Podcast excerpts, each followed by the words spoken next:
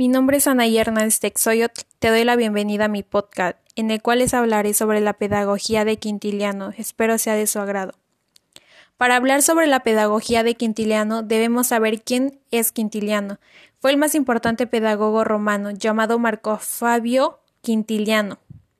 Nació hacia el año 40 después de Cristo en España.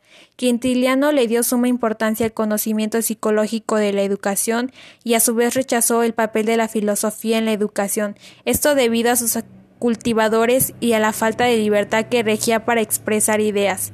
Bien, ahora que sabemos quién fue Quintiliano, podemos hablar sobre su pedagogía. Dentro de esta pedagogía se encuentran diferentes puntos. El primer tema a tratar es el ideal humanista. Es restaurador de un humanismo, ya que no rechaza la formación profesional, porque su orador ejerce un oficio y posee conocimientos generales propios de un hombre culto. El otro punto importante es la educación como proceso total. Es en la que los predecedores de Quintiliano daban por supuesto los estudios primarios, que era la responsabilidad del gramático. Antes de que el alumno fuera admitido en la clase de retórica, éste tenía que seguir al orador desde la cuna, porque se consideraba que la manera de colocar el vástago determinaba el desarrollo del árbol. Esto quiere decir que las primeras motivaciones engendran actitudes de la personalidad futura. Se dice que conservamos lo que aprendimos en los primeros años. Por esa razón, las instituciones son compañeras del hombre desde el nacimiento hasta el fin de su carrera. Los estudios especializados y superiores dependen del desarrollo de todas las habilidades del ser humano, desde la niñez hasta la madurez. Quintiliano empieza por educar al niño porque la infancia es la edad más oportuna para introducirse en el índole e ingenio del niño. El tercer punto es Ventajas de la escuela pública. En este punto se suscita la importancia de si la enseñanza debe ser doméstica o pública. Quintiliano explica los beneficios de la enseñanza pública como la relación de los alumnos, el diálogo entre ellos, el medio mental que produce que el maestro sea más estudioso, ya que busca comunicarse de mejor manera con todos. En la escuela el ambiente es más vivo y la atención de un alumno mantiene la de los demás. En esta escuela colaboran todos y a su vez aprovechan la inteligencia dirigida al conocimiento de la verdad. En la escuela pública existieron procedimientos como el orden de los bancos y provocar el deseo de los primeros lugares. El niño se familiariza con los hombres, es decir, no se asusta delante de ellos y también va conociendo sus alcances y limitaciones, porque en quien no se compara con nadie se da siempre la razón y cree que es superior a los demás. Los maestros en esta escuela hablan con mayor eficiencia frente a muchos alumnos que antes solo uno. Esto se debe a que cuando escuchan, la impresión causada por las imágenes y la elocuencia incita a los maestros, pues al provocar los ánimos están enseñando el arte de la persuasión. Quintiliano defiende tanto la educación pública como la privada frente a la educación doméstica, ya que considera que ésta es insuficiente. El cuarto punto es la importancia del hogar. La primera educación se da en el núcleo familiar, la compañía y costumbres de esta influyen en el niño. Asimismo, un medio familiar puede ser destructivo, ya que las palabras obscenas, los malos ejemplos crean en el niño hábitos perjudiciales, ya que los niños imitan lo que ven. La preocupación de Quintiliano ante la torpeza de los padres se origina en que no deberían dejar todo a cargo de los maestros. Es necesario intuir y educar a los padres, darles conocimientos para colaborar con la escuela y a su vez defender la personalidad de las agresiones psicológicas exteriores. Quintiliano también notó el peligro de un grupo de padres e hijos que están vinculados físicamente pero no se conocen por falta del diálogo. Quintiliano insistía en la buena articulación desde temprana edad, decía que el niño que articula mal perjudica al adulto del mañana. El quinto punto se centra en la escuela elemental.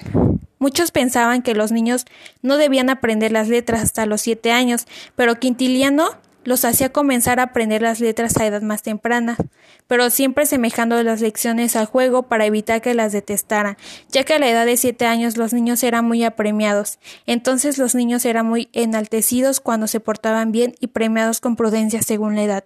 El libro de las instituciones plantea la imagen del niño que juega en la escuela con figuras y letras movibles, que aprende mientras se divierte, La primera etapa de la educación es como juego, en la que nada se les impone, y el interés y amor por los objetos de su enseñanza lo libera del aprendizaje cotidiano. Es conveniente que el niño desarrolle su memoria porque de las narraciones obtiene conocimientos, aprende el ordenamiento de ideas y palabras difíciles o imposibles de recordar. Se dice que si la memoria del niño no prueba su inteligencia, entonces le permitirá adquirir y fijar asociaciones de mucha utilidad para conocer y hablar. Quintiliano pide que las narraciones se ejerzan como esmero y el niño piense y reflexione sobre los hechos verdaderos y fabulosos, proponiendo así la duda. En la escuela elemental también se plantea que el verdadero pedagogo necesita conocer la naturaleza que manipule para sacar provecho de las posibilidades del humano. En las escuelas romanas se siguió la costumbre de azotar a los discípulos con ignorancia de las consecuencias morales de un castigo origen de odio.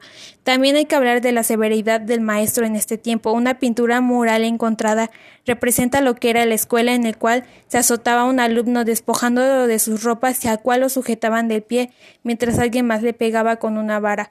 Estos castigos estos castigos eran comunes en la antigua Roma. Y por último punto está la escuela de gramática.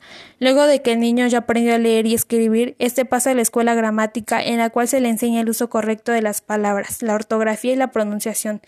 Quintiliano considera la gramática como algo más que un arte.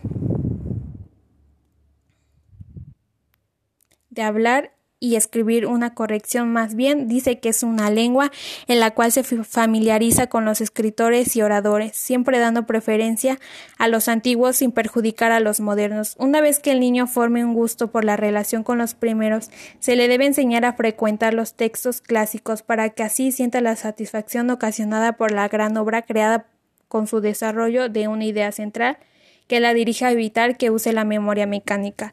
Así, Quintiliano otorga un procedimiento que hoy en día se llama comprensión de textos. La lectura inicia en las reflexiones de la voz y la buena emisión, las cuales son necesarias para el futuro orador, pero lo más importante es preparar la comprensión de las obras que destacan en prosa o en verso. Quintiliano alaba la música, quiere su enseñanza para desarrollar en el niño su capacidad estética y aplicar al discurso oratorio. El número oratorio consiste en el equilibrio de palabras y frases de modo que las largas alternen en las cortas, evitando cualquier monotonía impropiada del buen discurso. Para Quintiliano, la geometría se remonta en dar razones del mundo, pues enseñándonos con los números de la regularidad y uniformidad del curso de los astros, la cual nos hace ver que nada que hay es casual y sin provincia, lo que a veces puede ser producente en la oratoria. Se concluye con la observación de que los niños pueden aprender muchas cosas a un tiempo. Por último, Quintiliano se adelanta a nuestra época y es el primero en adentrarse en el alma del niño como el comienzo hacia el hombre culto integrado en un orden social. Eso sería todo. Muchas gracias por su atención.